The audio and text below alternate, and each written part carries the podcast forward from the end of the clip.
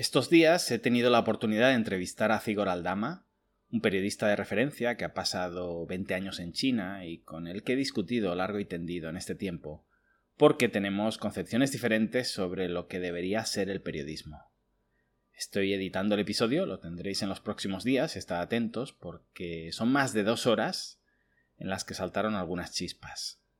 Y uno de los temas que toqué es un tweet, que también lo había tocado en un vídeo de Sinofrenia, en el que se decía hay riesgo de que no utilicemos los fondos Next Generation de forma inteligente. No se trata de llenar los tejados de paneles solares si esos paneles son chinos. A mí me pareció una frase desafortunada, él piensa que no, que se trata de proteger la industria local y que no hay ningún tipo de discriminación. Y más allá de lo que yo opine sobre si la frase atenta o no contra el pueblo chino, ya lo veréis cuando publique la entrevista, Hoy me quería centrar en otro aspecto, que es el de si deberíamos boicotear los productos chinos para promover el producto nacional. De hecho, ambas cosas son lo mismo, pero hay quien enmascara esos boicots diciendo no, no, yo no boicoteo lo de los chinos, yo promuevo el producto nacional. Fantástico, suena menos racista, menos antichino, pero básicamente es lo mismo. En este sentido, agradezco que en el tweet, en la frase, fueran tan explícitos. No queremos productos si esos productos son chinos.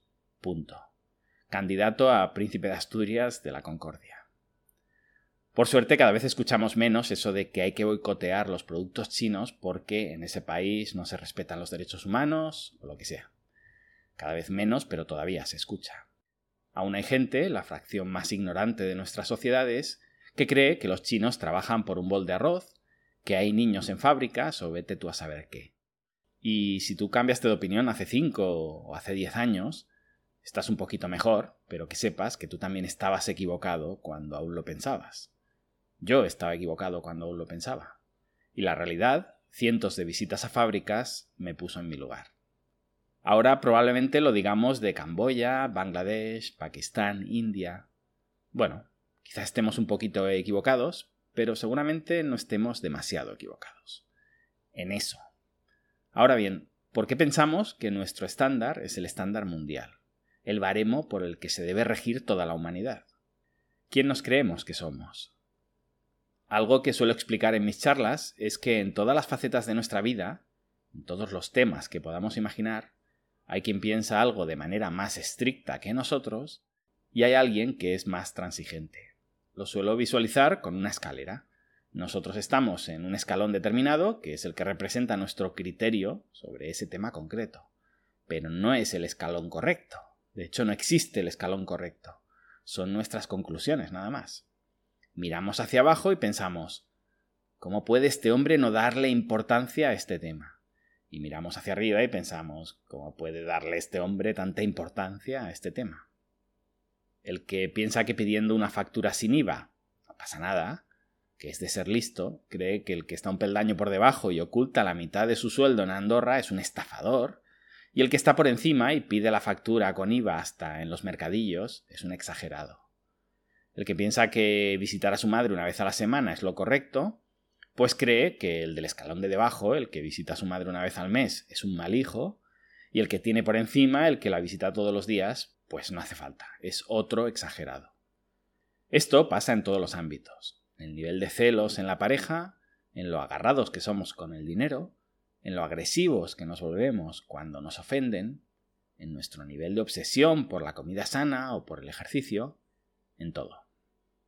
Ya bueno, pero esto ya lo sabemos. ¿Qué nos quieres contar, Adrián? Me acerco más a China. El que piensa que comer carne está bien, mira con desprecio al que está un peldaño por debajo y come carne de perro, pero al vegano, al que tiene un escalón por encima, lo ve como un fanático. En este caso concreto, no sé si hay un escalón correcto, pero sé que el escalón más incorrecto probablemente sea el nuestro, porque el que come perro al menos tiene criterio, nosotros no. Pero permanentemente pensamos que vivimos en el peldaño correcto, y nos dedicamos a juzgar a los demás. Y si solo fuera juzgar, pues bueno, pero es que los actos tienen consecuencias. Y de repente, nosotros, nosotros las personas que nos rodean, que vivimos con 1.000 euros o 1.200 euros al mes, pensamos que hay que boicotear los productos chinos o camboyanos, me da igual, porque allí no les pagan lo suficiente. Y si hemos entendido la metáfora de los peldaños, ¿por qué no somos capaces de proyectar que un nórdico debería pensar, si fuera tan obtuso como nosotros, para mí no se puede vivir con mil euros al mes, por tanto me voy a dedicar a boicotear los productos españoles, porque es lamentable que alguien trabaje por tan poco, estamos cooperando con esa explotación comprando naranjas españolas y jamón, y yendo a pasar nuestras vacaciones a Alicante, Además, usan esos salarios para competir con nuestras empresas locales, que como pagan bien, lo normal, porque nosotros estamos en el peldaño correcto, pues no podemos competir contra esos tramposos españoles que trabajan a coste para exportar más.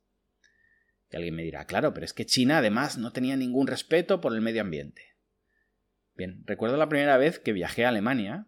Al llegar a la escuela, el profesor nos apartó a todos a un lado, nos señaló las papeleras que allí había más colores que en el armario de mi mujer, y nos dijo, españoles, plástico, papel, orgánico, vidrio, no sé qué, no sé qué y no sé cuánto más. Más allá de la vergüenza que pasé, sintiendo que llegaba del inframundo, ¿qué pasaría si Alemania en aquella época hubiera dicho nosotros reciclamos todo por el bien del planeta y estos españoles no reciclan nada para abaratar costes? Boicot. De nuevo, no somos capaces de pensar de manera global y dejar de valorarlo todo como si nuestro estándar fuera el estándar mundial. No, no lo es, y el de Alemania tampoco. No hay un estándar mundial. Cada uno es víctima de su pasado y va llegando a una serie de conclusiones, a veces las mismas, a la velocidad que puede, que le permite su evolución como país. ¿Por qué boicoteamos en realidad a los países pobres? Porque compiten con nosotros. Porque nuestras fábricas se deslocalizan allí, porque se llevan puestos de trabajo, y así es como saldrán de la pobreza, se enriquecerán, subirán precios y empezarán a echar pestes de los países pobres a los que se muevan sus fábricas, porque son tan hipócritas como nosotros, ojo. Argumentar que queremos boicotearlos por lo poco que ganan, porque nos preocupa lo poco que ganan, es de una hipocresía fenomenal. Utilizar a los pobres que jamás nos han interesado como parapeto para alterar el mercado y seguir manteniendo privilegios es de los argumentos más ruines que podemos emplear. Pero en fin, es solo mi opinión. Bien, otro tema. Una frase que me dijo Zigor en la entrevista y que me repiten mucho personas que a mi juicio tienen un problema con China o con los productos chinos. Yo no tengo nada contra China. Contra quien tengo algo es contra el gobierno chino. Es un argumento sólido, defendible, pero bajo mi punto de vista es un argumento tramposo porque tus acciones no las descargas contra ese sujeto al que dices odiar, sino contra un montón de inocentes a los que dices no odiar. Primero, si estamos tan convencidos de que China es una dictadura, deberíamos haber deducido que los chinos no han elegido el gobierno que tienen, por tanto son víctimas del gobierno que tienen. Actuar sobre esas víctimas, como lo hacemos en un boicot, nos convierte en seres todavía más crueles. Tendría mucho más sentido que, no sé, Suiza boicoteara a los españoles que eligen un gobierno que se vanagloria por haber subido el salario mínimo a mil euros, cuando eso es un salario lamentable, que roza el esclavismo, y nos hace trabajar en condiciones infrahumanas. Nosotros sí somos culpables, porque nosotros elegimos a nuestro gobierno. Los chinos no. Nosotros tenemos lo que nos merecemos. Los chinos no. Pero es que, como os decía antes, en nuestro afán de boicotear al gobierno chino, al final lo que estamos boicoteando son a empresas chinas, no al gobierno chino, emprendedores privados chinos que viven en muchos casos en un entorno ultracapitalista donde el gobierno chino apenas interviene, apenas les afecta, pero tus decisiones de compra sí. Y más allá de estos emprendedores que quizá te den igual porque son ricos, capitalistas y, y lo que quieras, estás perjudicando, y de qué manera, a trabajadores chinos que trabajan en esas empresas que ni han elegido su gobierno, ni entienden tus debates mentales, ni saben nada de política, ni les interesa. Son simplemente personas que se levantan bien temprano, todas las mañanas, para ir a trabajar, para llevar un salario a casa y alimentar a su familia, con el sueño de pagarle una buena educación a su hijo y que éste viva una vida mejor, exactamente igual que tú. Sin contar que con estos boicots lamentables, primero, a que más nos perjudicamos es a nosotros mismos, ya sabéis, en un boicot el daño propio es seguro y el beneficio incierto. Si algún día los británicos dejan de comprar jamón, los primeros perjudicados iban a ser ellos, buscando un supuesto beneficio que a mi juicio no se va a dar. Nosotros igual, No compramos productos chinos porque nos caiga muy bien su gobierno. Compramos productos chinos porque mejoran a sus competidores en calidad, en precio, en disponibilidad, no lo sé, la razón que sea. Pero no lo hacemos por cortesía, lo hacemos porque nos interesa. Por tanto, comprar nuestra segunda opción es autoperjudicarnos, obtener artículos subóptimos, cuando teníamos nuestra primera opción, nuestra mejor opción, al alcance de nuestra mano. No es muy inteligente, como digo, esto vale para cualquier boicot, buscar un daño propio seguro pensando en un daño ajeno incierto. Pero lo peor es que además le damos armas al gobierno chino para vender a través de su propaganda ese odio hacia lo chino. Es decir, lejos de perjudicar al gobierno, lo que vamos a hacer es fortalecerlo de cara a la opinión pública. Y en general, si es que nos interesa lo más mínimo, imagino que no, no contribuimos a la concordia, creamos mal rollo entre comunidades, cada vez más entremezcladas, os lo dice un español que vive en China, no nos favorece nada. Y hasta aquí, os voy a dejar hoy con un proverbio hindú.